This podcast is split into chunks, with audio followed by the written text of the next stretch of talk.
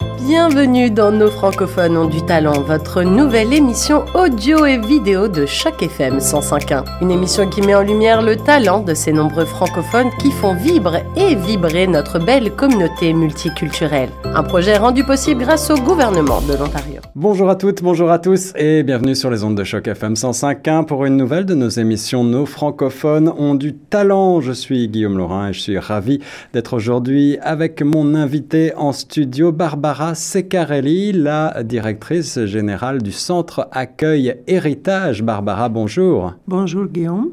Merci d'être avec nous. Ça va bien? Ça va, merci. Merci à vous. Merci d'avoir répondu présent pour euh, cette euh, émission Nos francophones ont du talent, un projet radiophonique et audiovisuel qui sera présenté sur toutes nos plateformes et qui vise à faire connaître, comme son nom l'indique, eh bien, euh, celles et ceux qui cherchent à faire évoluer la francophonie, que ce soit des personnalités individuelles ou des organismes. Et puis, dans ton cas, on va parler à la fois de ton parcours personnel et du centre d'accueil héritage, ainsi que de ses programmes, évidemment. Mais on va revenir un petit peu en arrière et et on essaye de mettre en valeur celles et ceux qui font briller au quotidien la francophonie chez nous, en milieu minoritaire, dans la région de Toronto, et euh, qui partagent donc euh, eh bien, euh, un, dynamisme et qui célèbrent ce dynamisme, que ce soit dans la création artistique, entrepreneuriale ou dans les organismes communautaires comme c'est aujourd'hui le cas. Commençons Barbara par tes origines. D'où viens-tu? Oui, je viens d'Italie. Plus précisément, je, je, viens de Rome.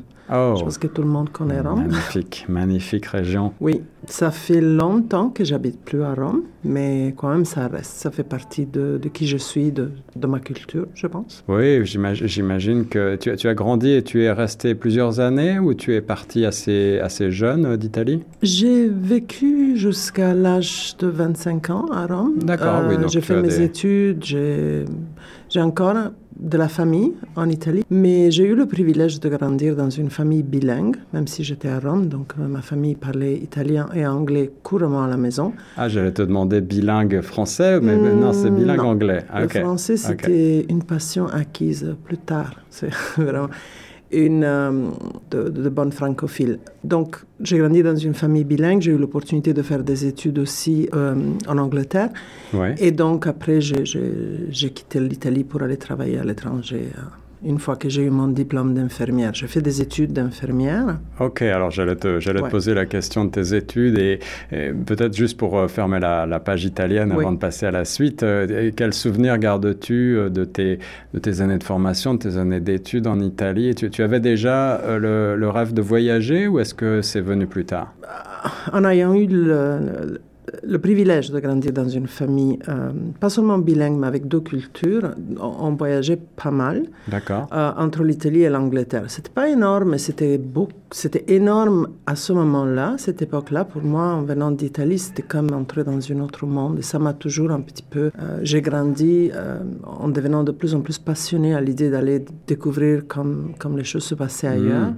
On voyageait pas mal en voiture, donc on, parcourait l'Europe et c'était vraiment très différent de partir de Rome pour arriver en Angleterre. Ah, vous, voyagiez de Rome jusqu'en Angleterre en voiture, en traversant toute la France? ouais, Mon père aimait faire ça, on s'arrêtait en France, en Belgique, et, et, lui, il était passionné. Donc, euh, je pense qu'il nous a transmis ça. Et après, le fait de voir que les choses étaient, pouvaient être différentes et autant amusant, ça fait que ça m'a donné un petit peu l'envie d'aller voir encore plus loin. Alors, euh, vous aviez des, attaches familiales en Angleterre aussi ou c'était véritablement une passion? Ma maman était anglaise, ah, donc euh, même si on vivait en Italie, on avait de la famille en Angleterre et donc on voyageait pas chaque année, mais au moins une fois ou deux ans, on faisait le, tour, aller voir la famille en, en Angleterre, ouais. Alors, des attachements familiaux qui euh, expliquent le goût euh, déjà du voyage très, très tôt. Euh, des études d'infirmière, tu disais, donc tu te destinais à, au corps médical, à, l'hôpital? Oui, c'est un choix qui, qui arrivait un peu plus tard.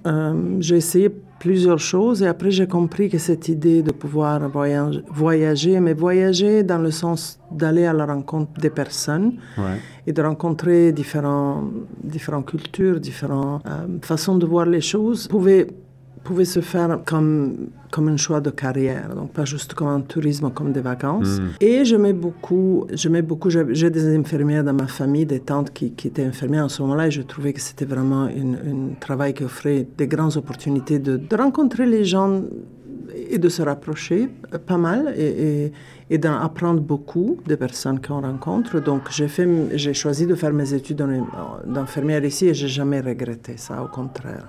Alors le goût du, contact humain et aussi euh, celui d'aider les autres, bah, c'est quelque chose que euh, on va retrouver jusqu'à aujourd'hui dans ce que tu fais au centre d'accueil héritage, bien entendu, on en parlera tout à l'heure. Mais si on continue un petit peu dans le temps, donc euh, après ces études, tu, tu, décides de partir, de voyager, de partir en Italie. C'était à l'origine un choix délibéré d'aller vivre ailleurs ou est-ce que c'était juste un essai comme ça? J'ai travaillé un petit peu après mon diplôme en Italie, mais j'ai toujours eu cette idée de...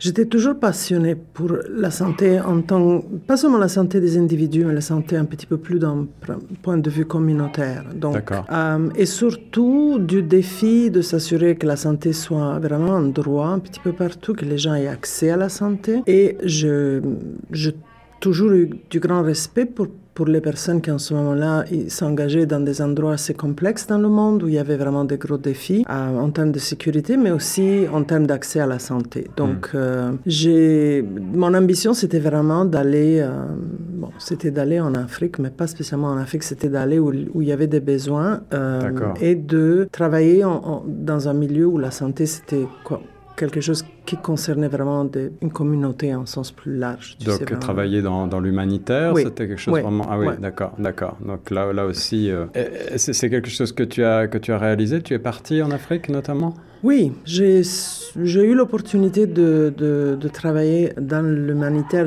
comme on, comme on dit, dans le, dans le domaine, sous le terrain, pendant une période de 10 ans. Ah oui, 10 ans quand même. Euh, ouais. En changeant de différents pays, différents contextes, j'ai eu le privilège de rencontrer des, des, personnalités exceptionnelles. C'était avec un organisme euh, connu comme Médecins sans frontières ou quelque chose comme ça La plupart de, mes, de, mes, missions étaient avec euh, Médecins sans frontières, mais j'ai travaillé aussi avec des autres organismes de coopération un peu plus petits quand j'ai commencé. Euh, j'ai travaillé comme infirmière dans des petits hôpitaux euh, vraiment reculés dans le fond de nulle part et j'ai évolué comme gestionnaire de, de, de programmes médicaux, surtout donc de programmes de recherche, de programmes de négociation pour avoir accès à certains euh, à certaines populations ou euh, responsable pour euh, soutenir les équipes qui travaillaient directement sur le terrain. Donc ça m'a offert vraiment une opportunité incroyable de voir comment les choses se font, mais aussi comment on peut tout à fait continuer à essayer d'améliorer la, la manière dans laquelle on, intervient. Quels sont les, les, souvenirs majeurs que tu gardes de cette période de, voyage africaine J'imagine que tu as traversé pas mal de pays, des situations peut-être parfois difficiles. Euh, et, au contact de, populations qui avaient besoin de soins et, euh, parfois extrêmement pauvres Oui, pauvres ou dans un moment de, de, pauvreté à cause de la situation politique, parce que certains de ces pays auraient tout à fait les richesses pour se développer de façon euh, indépendante. Je pense qu'une des plus grandes leçons c'était qu'on fait nos études, on arrive avec les meilleures des intentions et, il faut quand même comprendre que les choses ne sont pas exactement les mêmes et que les gens, et que ce que nous on pense être la meilleure chose n'est pas forcément ce de quel les gens ont besoin. Donc c'est vraiment une, un travail dans des circonstances où il faut vraiment être capable d'écouter de, et, et, de comprendre et, et, de se poser tout le temps des questions par rapport à c'est quoi mon rôle ici. C'est pas, c'est pas juste un, un personnel soignant. C'est mm, plus, mm. Tu, tu, tu, représentes autre chose, tu représentes l'espoir, tu, les gens ont envie de te connaître. Donc je pense que ça donne un petit peu, ça apprend beaucoup plus à voir les soins infirmiers ou la médecine comme quelque chose d'extrêmement avec une portée beaucoup plus importante qu'un l'acte lui-même de, de, soins. Beaucoup plus large. On dit souvent qu'un bon médecin, c'est aussi quelqu'un qui est capable d'écouter et, de, euh, de, comprendre. Là, on, ressent euh, cette fibre chez toi euh, encore davantage. Avançons encore un petit peu dans le temps, Barbara. Euh, après cette période, tu pars au Canada ou est-ce qu'il y a encore une autre étape? Non, après cette étape, Et avec de jeunes enfants, on a pensé que c'était peut-être pas une mauvaise idée de, de, de rentrer et de trouver, de, de, prendre une petite pause. Donc on a, on, a pris une petite pause en France, mais quelque part, c'était pas, c'était pas si évident que ça de, de retrouver, euh, euh, de retrouver de l'emploi, de rentrer dans, dans, dans des carrières. Et, finalement, on, on a pensé que c'était pas si mal de continuer à voyager, au moins jusqu'à les enfants étaient jeunes. Mmh. Donc on a pris une pause de deux ans. Et ensuite, par contre, on cette fois-ci, on cherchait plutôt un poste dans un, ce qu'ils appellent des, des, des, bureaux de gestion et pas forcément sur le terrain. La situation avait commencé déjà à changer. Je pense qu'il y avait une certaine fatigue par rapport à la sécurité. Voyager avec de jeunes enfants, mettre les choses un petit peu sous une autre perspective. Et donc, ça, c'est au niveau d'anecdotes, mais je me souviens qu'on avait eu plusieurs propositions de travailler dans les bureaux centrales. Quand on a entendu parler qu'il y avait un poste à Toronto, on était vraiment ravis parce qu'on pensait finalement de pouvoir vivre dans un pays bilingue où nos enfants ont pu grandir dans les deux langues. Mhm. Et à ce moment-là, moi, j'avais eu l'opportunité d'apprendre le français, que Alors, euh, excuse-moi d'interrompre le film, mais ça, ça nous intéresse évidemment particulièrement à Choc FM et, nos auditeurs également. On, on l'entend, tu es parfaitement bilingue, tu es euh, ici établi dans la communauté depuis longtemps et euh, les gens te connaissent bien, je crois. Mais comment est-ce que te vient cet amour de la langue française? Tu disais que tu l'as appris un petit peu plus tard finalement, puisque tu étais bilingue anglais-italien et, euh, et, tu as appris ensuite le français. Oui, j'étais toujours entourée de... J'ai eu aussi l'opportunité d'étudier des langues classiques quand j'étais à l'école. Mon bac était en études classiques, donc ça aide d'avoir étudié le latin, le latin. Euh, quand on est jeune. Donc, après, c'est clair qu'en travaillant, surtout en travaillant pour Médecins sans frontières, c'était, il y avait beaucoup de présentations, beaucoup de personnes autour de moi, donc j'étais vraiment exposée au maximum. Hmm, hmm. Et euh, bon, l'italien, le français, c'est un peu, c'est pas si loin que ça, donc ça m'a donné euh, l'opportunité de, de, réaliser que je comprenais pas mal. Mais quand on apprend les choses à l'âge adulte, on a du mal, on a vraiment, on voudrait être parfait du jour 1. Alors donne-nous, donne-nous le truc qui t'a permis de, parce qu'aujourd'hui tu es, complètement bilingue. C'est euh, une question qui revient souvent pour nos auditeurs. Comment est-ce qu'on devient bilingue tardivement alors qu'on a déjà adulte? Quel, est, quel est le processus que tu as employé? Tu as dit que tu, avais vécu en France notamment? Oui, mais je, finalement, j'ai travaillé plutôt dans, dans, les, dans, des pays. Quand j'ai travaillé dans le milieu humanitaire, j'ai commencé ma carrière surtout dans des pays qui étaient soit euh, anglophones, soit lusophones. Donc, pas hmm. dans, si on peut dire, l'Afrique francophone. Et ensuite, à ça, on a décidé avec mon conjoint qui est français. Donc, ça aide beaucoup comme motivation si on veut devenir bilingue à l'âge adulte, d'avoir quelqu'un de très proche qui nous aide et nous et donc, on a, on a travaillé, on, on était euh, dans un pays de l'Afrique francophone. Et là, entre le travail, le fait d'avoir un jeune enfant, lui aussi en train d'apprendre le français pour la première fois, et le fait de pouvoir euh, pratiquer euh, avec mon, mon, garçon qui avait à ce moment-là 4 ans sans, sans avoir à être parfaite, ça, ça a aidé beaucoup. Je trouve que de se, pouvoir, se, pouvoir faire ses propres erreurs et, et, découvrir et, pratiquer sans, sans, cette idée que les gens nous regardent et qu'ils cherchent la faute. Une détendue, ouais. ouais. Euh, ça a beaucoup aidé. Et après, c'est juste cette grande passion. Ben, oui, après, on était en France. Ben, mes beaux-parents sont français. J'avais tout à fait envie de pouvoir connaître la famille de mon conjoint. Donc, c'était, je pense c'était une motivation très importante. Ah et au fur et à mesure, la passion d'apprendre une nouvelle langue tellement, tellement belle, tellement complexe, avec tellement de... très compliqué en écriture. Ça, je ne suis pas sûre que mon bilinguisme passerait le test de l'écriture, mais bon, on y travaille toujours. En tout cas, euh, peut-être pas plus compliqué que l'italien. Moi, j'ai étudié un petit peu l'italien. J'ai des souvenirs euh, de, grammaire un petit peu laborieux pour moi. oui, c'est deux langues laborieuses. Ouais. ouais. pas facile, pas facile. Donc tu t'installes à Toronto finalement. La, la, vie euh, sur le terrain, la vie d'aventure euh, presque, ne, te manque pas trop? Non. À un certain moment, je me suis aussi rendu compte que pour continuer euh, à être vraiment efficace, ça demande une énergie un peu spéciale et ça demande un enthousiasme et une, la capacité d'aller de l'avant dans des circonstances où tout te dirait de, de, tourner ton dos et repartir chez toi. Et je pense qu'après dix ans, ce genre d'énergie, ce genre de patience, c'était vraiment, ça commence à être pas forcément tout fait là. Et j'ai toujours pensé que toute, toute ma motivation et toutes mes capacités, mes qualités pouvaient être réinvesties dans n'importe quelle communauté. Donc c'était là, c'était ça commence à être un petit peu, un petit peu trop. Et je pense que quand tu n'as pas cette énergie-là, tu n'amènes pas. Si tu n'es pas là pour amener ton mieux, Hmm. Hmm. Je pense que ça, c'est pas c'est pas une bonne idée. Donc l'idée c'était justement d'essayer quelque chose de différent. On pouvait avoir une vie. Euh, la vie de l'expatrié est aussi compliquée d'un point de vue social. C'est pas toujours euh, c'est pas toujours facile. Donc avec de jeunes enfants, on trouvait que c'était une, une, opportunité de pouvoir vraiment vivre de façon un peu plus intégrée dans une communauté. Et Toronto avait l'air d'être vraiment. Ça a été finalement le le tremplin vers, euh, vers une nouvelle vie. Une nouvelle vie, une nouvelle carrière. Tu, es arrivé en quelle euh, année à Toronto? Nous sommes arrivés, mon conjoint et moi, en 2007. OK. On avait tous les deux, on, a, on, travaillait au bureau de Médecins sans frontières ici à Toronto. Moi, en particulier, j'ai travaillé en ressources humaines. Je, recrutais maintenant les personnes qui allaient faire le travail que j'avais fait pour 10 ans. Ah, OK. Donc, euh, je m'occupais d'essayer... De, autant que possible d'identifier c'est quoi qui faisait une bonne mission pour une personne, de leur donner, de gérer les attentes du personnel, surtout du personnel médical. Donc j'ai fait ça pendant cinq ans. Ça a été, euh, ça a été une belle façon d'apprendre à connaître le Canada sous un autre point de vue. Oui, Et la communauté euh, francophone en particulier, tu travaillais en, bilingue ou tu travaillais On travaillait en bilingue parce qu'on avait différents bureaux. Euh, bien sûr, on était toujours, euh, on trouvait que c'était toujours très important. On cherchait toujours de recruter des gens bilingues parce que c'est clair, ça, ça donne tellement d'opportunités dans le monde de l'humanitaire.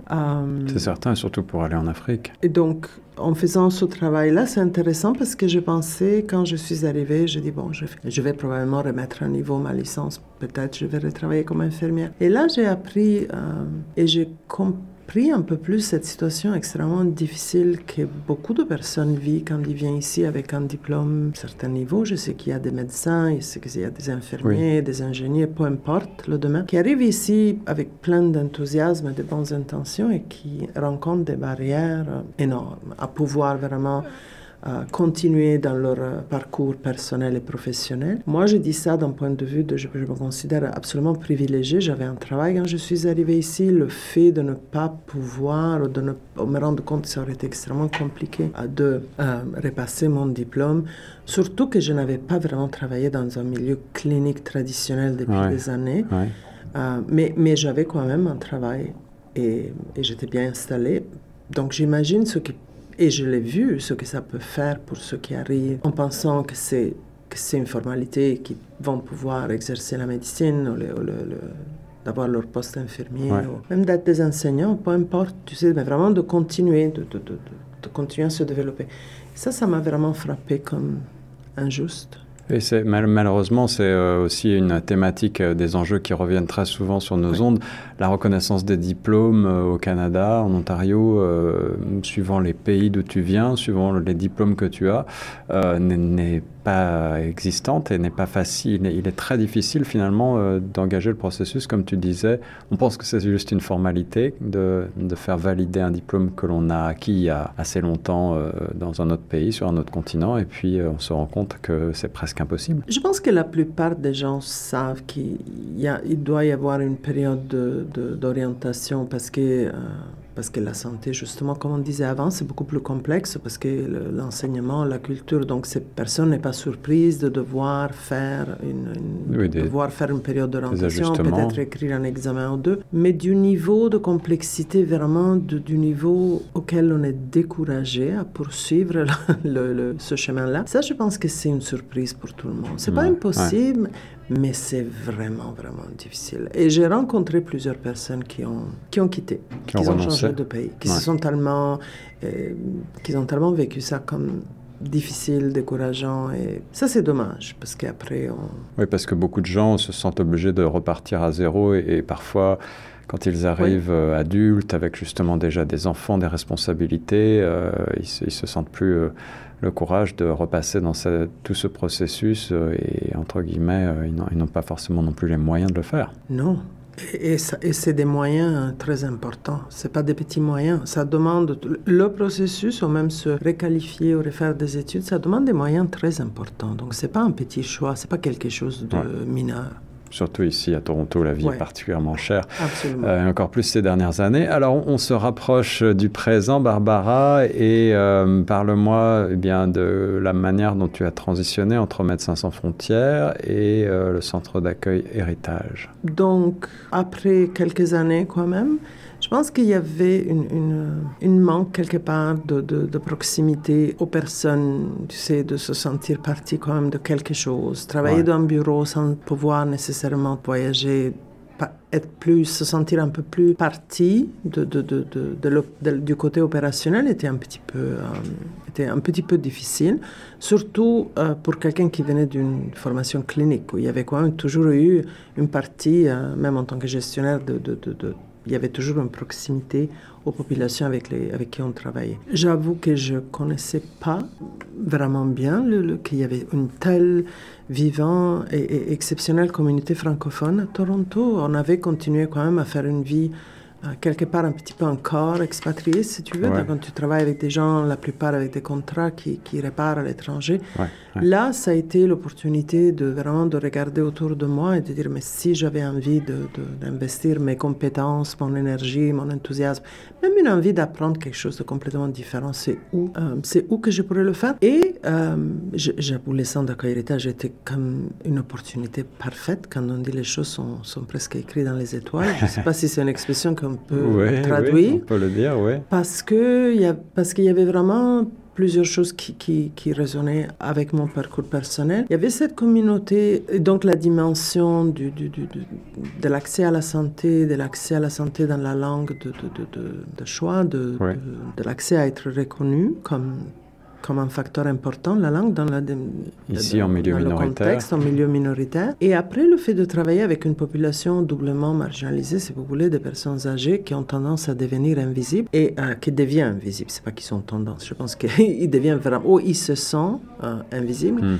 hum. Et de euh, continuer dans ce milieu de santé un petit peu plus enlargi, enlargi dans, le, dans le sens de santé en termes de qualité de vie, d'accès de, au soutien et de pouvoir vivre avec joie euh, et, encore de façon active ou, vieillir, c'est juste une autre partie de notre, de notre parcours euh, personnel. Donc c'était vraiment, au départ, j'étais pas sûre, c'était tellement différent, est-ce que je pouvais arriver vraiment à comprendre des choses, à me réinvestir? Ça fait dix ans maintenant. Je, c'était euh, vraiment une très belle expérience et, ça continue à l'être. Hein, c'est vraiment ouais. Quels sont tes, tes premiers euh, souvenirs lorsque tu as pris euh, ce poste? Est-ce que tu as été, tu disais, tu, tu, as été surprise en quelque sorte de découvrir cette communauté francophone qu'on, ne sait pas forcément exister à Toronto ou qu'on ne sait pas si importante? Donc ça, ça a tout changé. C'est comme si quelqu'un m'avait enlevé un voile des yeux de, de, de de rencontrer toute cette richesse. J'ai eu aussi l'opportunité de, participer à des conseils d'administration des organismes francophones. Je me suis mhm. rendu compte qu'il y avait vraiment la possibilité de, vivre et s'épanouir euh, en français au-delà du fait que nos écoles, nos, enfants ont fait leurs études dans les écoles. Euh, Alors ça, ça compte aussi, bien donc sûr. ça, c'était important. Mais là, c'était quelque chose de plus. Là, c'était vraiment quelque chose que je, on, ne s'y attendait pas. Je, je, découvre encore beaucoup de choses que je que je, que connaissais pas. C'est une découverte continue.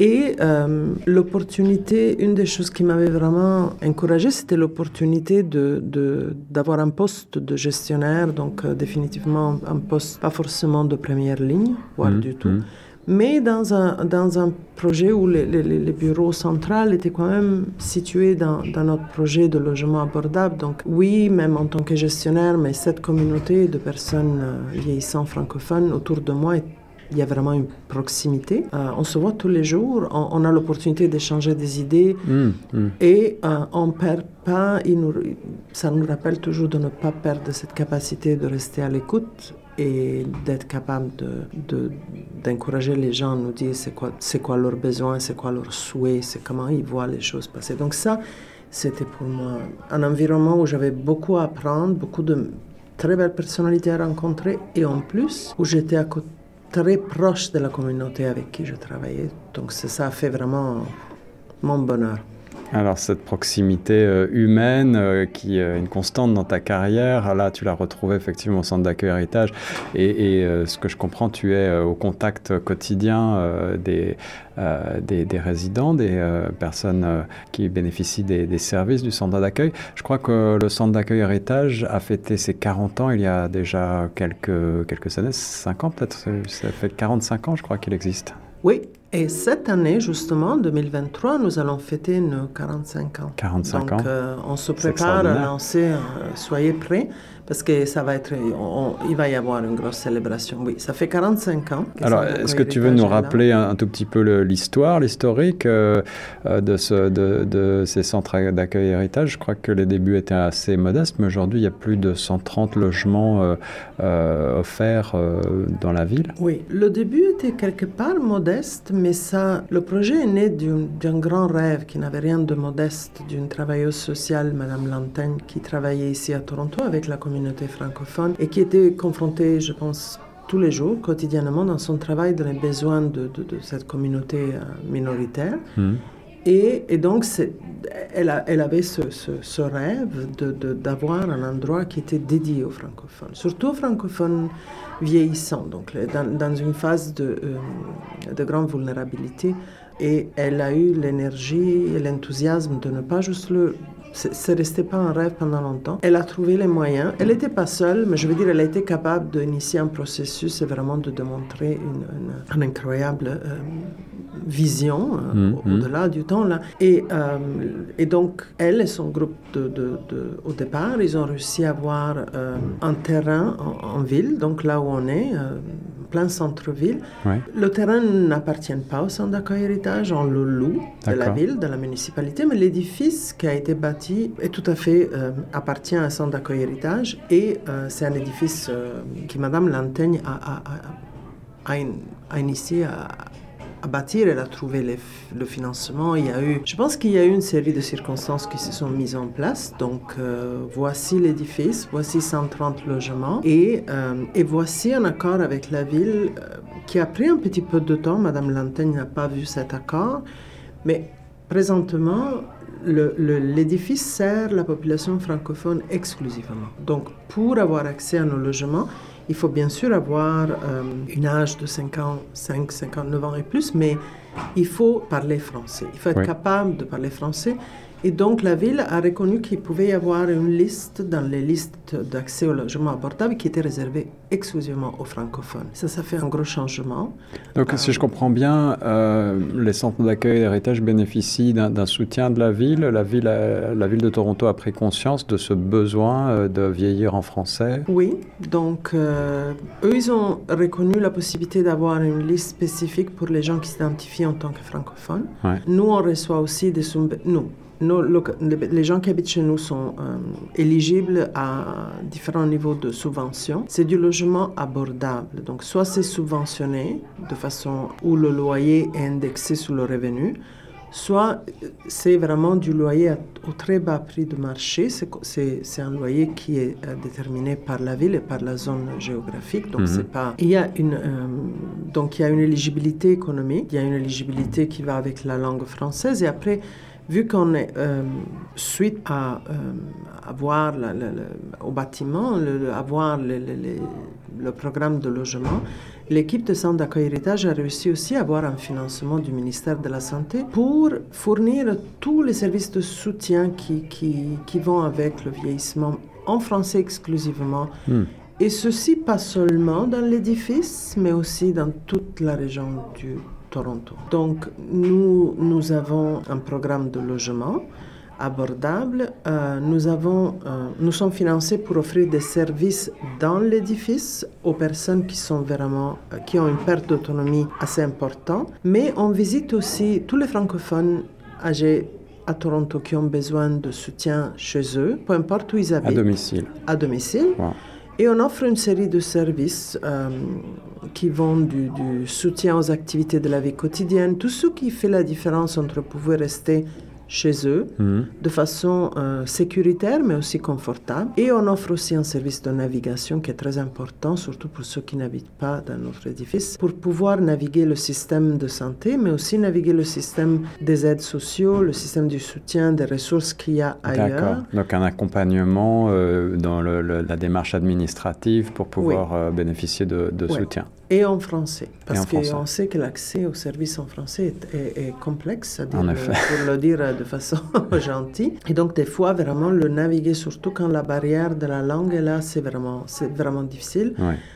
on sert aussi une population qui n'a pas forcément ni les moyens, ni l'habitude, ni le, la facilité d'utiliser certains des moyens que nous on utilise, donc tout ce qui est digital, tout ce qui est virtuel. Donc L'accompagnement est essentiel parce que les personnes puissent continuer à, recevoir des soins, mais aussi recevoir des, aides et à profiter de la vie en général. Donc, d'être, de s'assurer qu'ils soient au courant de toute opportunité de s'épanouir en français qu'il y a dans la ville. Et CH offre aussi un programme de vie active qui est financé justement pour s'épanouir. Pour, pour personne, c'est pas un programme de soutien à la vie quotidienne, c'est un programme où les gens apprennent, partagent, font du bénévolat, ils apprennent la peinture, la musique, hmm. ils font des activités physiques. On appelle ça maintenant, ça, s'appelait une fois le centre pour personnes aînées. Heureusement, il y a eu une évolution dans l'utilisation du langage, donc on parle maintenant d'un centre de vie active. Centre de vie active, oui, je préfère cette terminologie. Je suis sûre, moi aussi, nous aussi, et surtout nos clients, donc nous sommes financés pour ça aussi, et, et donc donc,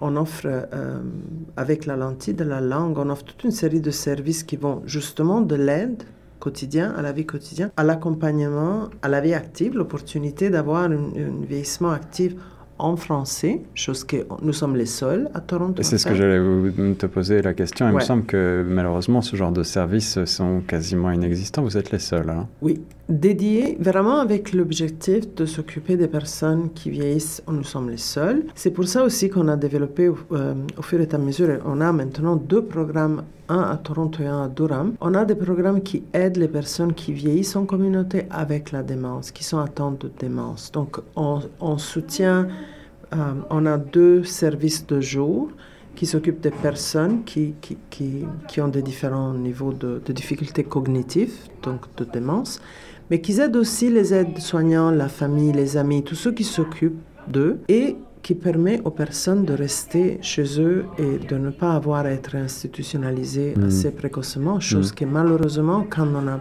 pas d'alternative, souvent est le cas. Et je pense que s'il y a une chose que nous avons appris ces dernières années, c'est comment les choses peuvent devenir très rapidement difficiles pour les personnes âgées, surtout ceux qui manquent de soutien, de, de, qui ne sont pas forcément connectés à leur communauté quand il y a un phénomène si important comme la pandémie qu'on qu'on vit toujours, mais qu'on vient de voir passer les années, j'espère, les plus difficiles derrière nous.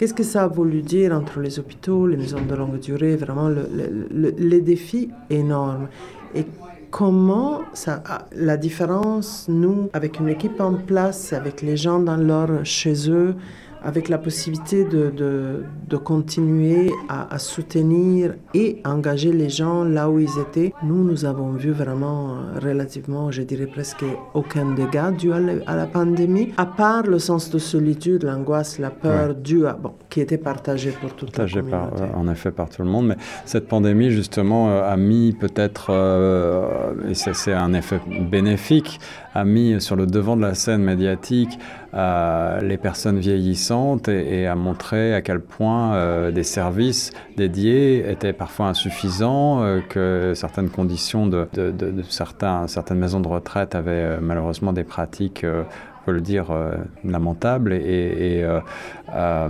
on a, on a peut-être pris conscience collectivement de cet isolement particulier de, cette population-là. On peut tous espérer vieillir et vieillir le plus tard possible, mais nos auditeurs, je crois, certains d'entre eux en tout cas, connaissent mal ces ressources qui existent et les services qui existent. Et est-ce que toi, tu as, tu as le sentiment que cette prise de conscience a permis de faire euh, évoluer les choses au niveau des décideurs politiques, au niveau euh, des soutiens financiers, évidemment. Euh, est-ce que tu penses que l'offre de services va bénéficier en quelque sorte de cette pandémie? Ça, c'est une, une grosse question. Je, juste pour mettre les choses un petit peu dans un contexte, je pense qu'on a trop souvent l'habitude de, de, de, parler de vieillissement, de personnes vieillissantes, en identifiant des, des, des limites de la vulnérabilité, du, des défis. Les personnes âgées sont vues comme un défi pour euh, les communautés, les sociétés. Et on parle de services, on parle de lits de longue durée. Ça, c'est quelque chose, lit de soins de longue durée. Alors, sans vouloir dire, bien sûr qu'on a besoin, surtout nous les francophones, d'avoir accès à beaucoup plus de lits, beaucoup plus de soins. Je pense qu'il va falloir un petit peu réorienter la conversation en termes de qu'est-ce qui fait que les gens... Parce que les gens, s'ils pouvaient choisir... Moi, j'ai jamais entendu quelqu'un me dire qu'ils avaient une, incroyable envie d'aller en maison de longue durée. Les gens veulent rester chez eux en règle générale. Les gens ont envie de rester chez eux, les gens ont envie de continuer à, vivre, de continuer à, avoir des échanges avec la communauté au niveau de, des différentes générations, des différents âges. Ils, ont, la personne âgée n'est pas, n'est pas une identité qu'on regarde juste par rapport à ses besoins, à ses faiblesses. C'est une personne qui vieillit, une personne riche d'une expérience de vie incroyable, qui a beaucoup d'autonomie, peut-être pas 100%, mais encore, il y a, une autonomie, une envie de partager. Donc je pense que, et j'espère que la réflexion suite à la pandémie soit pas seulement d'adresser les, les, défis cliniques des personnes là quand la santé devient vraiment complexe, mais qu'on ne perd pas de vue qu'est-ce que ça veut dire. Ça voudrait dire pouvoir euh, quelque part soutenir euh, ceux qui, qui s'occupent des défis quotidiens des gens qui veulent rester en communauté, qui sont en communauté, qui n'ont pas besoin forcément d'aller à l'hôpital ou en maison de longue durée, sachant que les gens en ce moment refusent d'aller à l'hôpital, ils ont trop peur parce qu'il y a trop qui ne comprennent pas. Pendant la pandémie, l'hôpital voulait dire qu'il n'y avait plus de visites, et donc la possibilité de pouvoir souffrir ou, même mourir tout seul, c'était quelque chose qui faisait peur. Aujourd'hui, la peur de se dire, eh ben, si je vais à l'hôpital, ils peuvent m'envoyer là où, là où ils pensent que je dois aller sans nécessairement me demander mon opinion. Oui, ça c'est nouveau Donc, aussi. il y a encore un sentiment plus fort de la part des gens de vouloir rester chez eux. Et je pense qu'il y a pas mal de, de, de, de preuves que ceci convient à tout le monde. Ça fait des communautés plus saines, avec plus de ressources, parce que de toute façon, les, maisons de longue durée, comme les hôpitaux de soins aigus, sont faites pour une toute petite minorité qui a des besoins extrêmement complexes. La grande majorité de personnes va vouloir rester chez eux, va devoir rester chez eux, parce qu'il n'y aura jamais, on est loin d'une capacité qui soit capable de répondre. Alors justement, très concrètement, pour un organisme comme le Centre d'accueil héritage, est-ce qu'il y a une liste d'attente? Est-ce que si, si, on a besoin d'une prise en charge, comment est-ce que ça se passe? Ben, il y a une liste d'attente. Pensez-vous que nous, nous, sommes fournisseurs de logements. On est tous conscients du défi que le logement représente dans une ville comme Toronto. Donc, avoir le logement abordable, il y a une liste déjà pour ça, c'est clair. Maintenant, nous, nous avons une liste dédiée aux francophones. Ça fait que la liste est plus courte. Donc, à la limite, c'est ça, c'est le seul avantage, mais il y a quand même une liste d'attente. Pour les services aussi, on essaie de minimiser la liste d'attente parce qu'on veut vraiment être capable et en mesure d'offrir des services le plus rapidement possible aux gens, mais ça devient de plus en plus compliqué parce que l'investissement en tout ce qui est soutien au niveau de la communauté, au niveau de la personne, n'a pas vraiment changé depuis la pandémie. Hmm. On n'a pas encore vu des signes où vraiment les, les, gens qui prennent des décisions, les gens qui, ont, qui, qui allouent des fonds soient conscients de comment c'est important de s'assurer que on puisse, on puisse rencontrer tous ceux qui ont besoin parce qu'ils parce parce qu'ils puissent rester confortables, parce qu'ils puissent avoir le, euh, la possibilité de manger de façon saine et régulière de, de, de rester, euh, de rester connecté. Parce qu'il ne faut pas oublier que les francophones vivent un double défi, qui est celui de la langue. Absolument. Parce que trop souvent, ils ont du mal à s'exprimer. C'est arrivé souvent aussi que certaines des évaluations qui sont faites pour déterminer certaines capacités ou certains niveaux sont faites en anglais. Et le résultat est que les gens sont, sont après déterminés moins capables qu'ils le sont vraiment, parce, tout simplement parce qu'il y a un problème d'une barrière linguistique. Mm-hmm. Euh, avec le vieillissement, la langue devient encore plus importante parce que ça c'est connu. Avec le, le, déclin, avec la démence, la personne revient à tout ce qui était euh, quelque part primaire. Donc notre, langue maternelle devient la langue. il, y a, une perte des autres langues à côté. absolument. Donc la possibilité de continuer à engager des gens qui, qui reviennent à leur langue maternelle en français est encore plus important pour avoir du succès en tant qu'intervenant. Donc, oui, il y a des listes d'attente. Malheureusement, les gens arrivent chez nous toujours un peu tard. On se dit, oh, on aurait dû rencontrer cette personne avant. Il y a très peu en termes d'offres actives dans le système. Les gens ne savent, ils ne se posent ou ils se posent très rarement les autres fournisseurs la question, la personne francophone, est-ce qu'il préférerait peut-être des services en français? Et même quand ils se posent la question, il y a, il y a très peu qui est partagé dans le système pour faire que les gens savent qu'ils peuvent référer au centre d'accueil héritage, ils peuvent référer aux autres intervenants francophones. Donc souvent on rencontre les gens déjà quand une partie, euh, tu sais, on, aurait, on se rend compte mm, que mm. plus tôt on, on, peut accompagner les... les... Alors on peut on peut peut-être avoir un petit peu d'espoir avec la nouvelle loi sur les services euh, en français et, espérer que cela remette les choses un petit peu à plat pour notre province qui est, qui est quand même bilingue euh, officiellement. Absolument. Et donc, c'est sans offre active. Si on ne met pas la personne qui, demande des services, la personne qui se présente quelque part. Si on ne crée pas un environnement qui encourage les gens à s'identifier comme francophones, on, sera, on, aura toujours, on restera toujours invisible. Hmm. Même les chiffres, même les, les, statistiques, même les choses qui démontrent un besoin ne seront pas là. Parce que c'est tout à fait normal avec les défis, surtout dans le milieu de la santé, si, si s'identifier en tant que francophone devient une, pénalité de plus, les gens ne vont pas vouloir le faire. Hmm. Alors qu'avec une offre active vraiment ouverte, positive, qui ça ne veut pas dire que tout le monde doit, doit être capable d'offrir des services en santé en français, mais que tout le monde doit être capable de savoir à qui référer parce que la personne puisse bénéficier d'un accompagnement dans la langue de choix. Barbara Secarelli, directrice générale du Centre Accueil Héritage depuis maintenant euh, dix ans. Euh, revenons un petit peu à toi pour terminer. Bah, tu disais que le centre d'accueil, c'est évidemment des logements avant toute chose, mais également une offre de services euh, d'accompagnement en santé, en particulier pour les personnes vieillissantes atteintes de, formes diverses et variées de, démence, de perte d'autonomie, pour leur permettre de vieillir en santé, vieillir avec une bonne qualité de vie, euh, également dans une communauté, euh, au sein d'une communauté francophone et, en offrant des services qui vont bien au-delà, effectivement, des services en santé, des services pour rester actif. Et euh, je voulais te demander, on dit, on a beaucoup parlé justement de cet isolement des personnes aînées ces dernières années et de ce sentiment d'être peut-être parfois mis, puis c'est pas seulement un sentiment, c'est probablement une réalité, mais d'être un petit peu mis sur le banc de la société.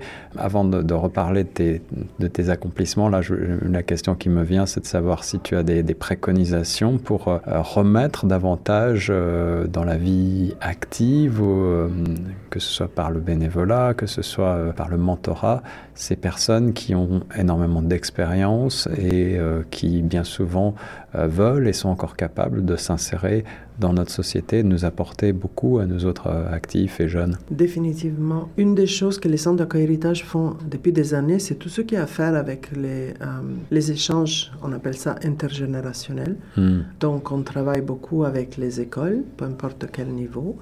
Euh, même avec les collèges où il y a des personnes qui veulent pratiquer leur français ou qui font des cours euh, bilingues. Et, euh, et on a toujours des activités où les enfants, les jeunes, euh, les jeunes adultes viennent animer avec leurs enseignants au pas des activités dans lesquelles il y a un échange. Et c'est pas c'est pas juste euh, du spectacle, de la programmation, c'est vraiment des projets communs, comme créer des cartes de, de, vœux, de, de, faire de la peinture, se raconter des histoires. Souvent c'était ça, décorer le avant les fêtes, la période de fête, faire des choses qui amènent les gens à se rencontrer, se parler. Se... Pendant Covid, c'était écrire, des lettres, envoyer des photos, raconter un petit peu ces histoires. Hmm. Euh, il y avait des appels euh, par les plateformes virtuelles, un peu plus difficile, mais quand même quand même, c'est quelque chose. Les écoles et les groupes qui avant venaient régulièrement euh, nous envoyer des choses.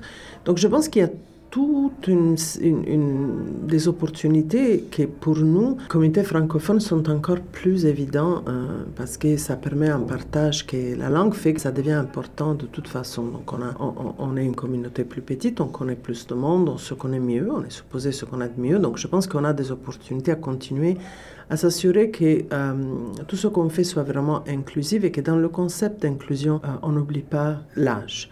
Je pense que quand on parle, aujourd'hui on entend beaucoup parler de communauté inclusive euh, et, c'est très important, langage inclusif. Il ne faut pas oublier que l'âge est un facteur hmm. de discrimination important et donc ça doit devenir une, un aspect important de tout ce qu'on fait en termes d'inclusion. Les personnes âgées ne sont, sont, sont, pas une identité unique. Ça, nous, on, on, a des gens dans notre programme parce qu'on a cette, ce privilège d'avoir une masse critique de personnes dans l'édifice. Donc on peut voir, je ne sais pas, 40, 45 pays représentés. Ça veut hmm. dire énormément d'un point de vue de richesse culturelle, de, de, possibilités, d'opportunités. Il y a tout niveau d'habilité, de, il y a tout niveau d'intérêt. Il y a des gens qui ont des, des talents incroyables, qui des curiosités incroyables. Donc je pense qu'il y a toute une série d'opportunités de continuer à nous rencontrer. Ça, c'est au niveau vraiment de la communauté. Après, il faut aussi faire attention de...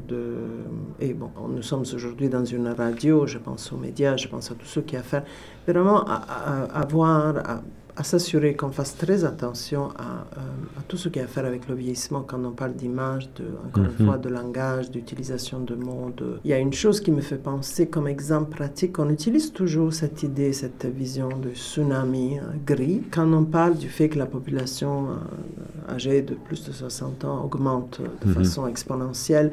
Et donc on fait cette comparaison du, du, du, tsunami gris. Donc on va être quelque part envahi. Je trouve que c'est pas forcément la meilleure façon. Le tsunami est un événement, c'est pire qu'une urgence, c'est un désastre de proportion terrible. Je veux dire, le tsunami fait euh, des catastrophes plus que peut-être beaucoup d'autres phénomènes. Donc de comparer le fait que, que nous allons vieillir, vivre plus longtemps, être là, demander des services, nous affirmer en tant que personne vieillissant, pour moi, c'est un accomplissement. C'est mhm. pas l'idée de le comparer à un tsunami fait que c'est ça le genre de langage que j'aimerais. C'est pas quelque chose. Faire voir évoluer. Je pense qu'on veut tous vivre. Quand on parle de vieillissement, c'est un accomplissement. Exact. notre vie est plus longue. On veut tous un meilleur niveau de qualité de vieillissement. Donc c'est pas quelque chose qui concerne une petite minorité de gens vieillissants. Je pense qu'on est tous des, très bons candidats pour un vieillissement actif, en santé, en français. Donc ça nous concerne tous. Donc c'est pour ça que j'ai dit, il y a deux niveaux. Il y a un niveau qui se fait au niveau pratique de rencontre. Il y a un niveau aussi de responsabilité de tout le monde quand ça vient à comprendre qu'il faut vraiment qu'on change, les, qu'on, tu sais, qu'on casse ces stéréotypes change d'image. De, de, personnes vieillissant complètement dépendants et qu'on se projette nous et on se demande de quoi j'aurais envie, moi, si c'est parce que ça va être nous quelque part, j'espère. On l'espère, on l'espère. Oui, oui, c'est là, c'est toute la problématique de l'agisme dont on parle également et qui, est une forme de discrimination aussi euh, encore trop répandue. Euh, Barbara, c'est un grand plaisir de discuter de ces questions avec toi. Euh, on, va terminer sur les accomplissements, tes accomplissements dont tu es le plus fier en quelques mots. C'est au cours de ces dernières années au sein du centre d'accueil Héritage. J'imagine que tu as beaucoup de souvenirs qui t'ont marqué beaucoup de rencontres humaines. Euh, mais si tu, si tu voulais euh, peut-être garder une ou deux euh, images, lesquelles seraient celles-ci? Je ne sais pas si c'est mon accomplissement. Je pense que c'est l'accomplissement des centres d'accueil héritage. Je pense qu'il y a toujours un enthousiasme et une, une, énergie de toute notre équipe, même pendant la période Covid, qui, qui fait, qui, ça fait du bien avoir quelque chose de, comme ça. Je pense que c'est un accomplissement de, de toute personne qui travaillent là-bas. Il y a encore, euh, on, vient de vivre des années extrêmement difficiles, on vient d'en sortir. Toujours avec le sourire, il y a toujours cette ambiance. Les gens me disent des fois, oh, quand on rentre ici, quand même, il y a des gens qui rient, il y a des gens qui sourient, il y a des gens qui... Donc, ça, les gens sentent ça, ça, fait du, ça, ça fait, je trouve que ça fait vraiment du bien. On vient de sortir de, de, de, des années encore une fois extrêmement difficile et pourtant nous avons eu un, agrément avec mention d'honneur. Ça veut dire que pas seulement on a fait notre travail, mais on l'a fait dans la meilleure façon possible. Après trois ans de, de, de, pandémie, c'était pas tout à fait évident. Et pendant les années où on a dû, à cause de la pandémie, quelque part un petit peu se renfermer en nous-mêmes parce que à cause du risque de la gestion, on a pu voir et sentir la présence de la communauté autour de nous, des actes d'amitié, de soutien des gens, de nos amis ça fait vraiment quelque chose. Donc, est-ce que je pense tout à fait pas que ce soit mon accomplissement. Quand dans toute équipe, c'est quelque chose, c'est une chimie qui se met en, fonction. Mais ça, c'est les trois choses qui en ce moment me, donnent euh, l'énergie de continuer. Euh. C'est beau. Merci Barbara Secarelli d'avoir été mon invitée aujourd'hui. On rappelle que donc euh, le centre d'accueil Héritage se situe en plein centre-ville de Toronto. C'est dans le quartier de l'Esplanade. comment est-ce qu'on vous retrouve? Vous avez un site internet, n'est-ce pas? Absolument. Donc c'est le, le www chéritage.org. Et donc, c'est possible de, Moi, je vous recommanderais d'appeler. Il y a le, numéro de contact de notre équipe de soutien. Il y a une personne responsable de, de, vérifier, de demander, de, de mieux comprendre c'est quoi les besoins. Et ça, c'est pour les services, pour le volet des services et du logement. D'un autre côté, pour notre centre de vie active, nous allons lancer ce mois-ci la campagne de renouvellement d'adhésion. Pendant Covid, encore une fois, tout était relativement euh, en pause, si vous voulez, en attente.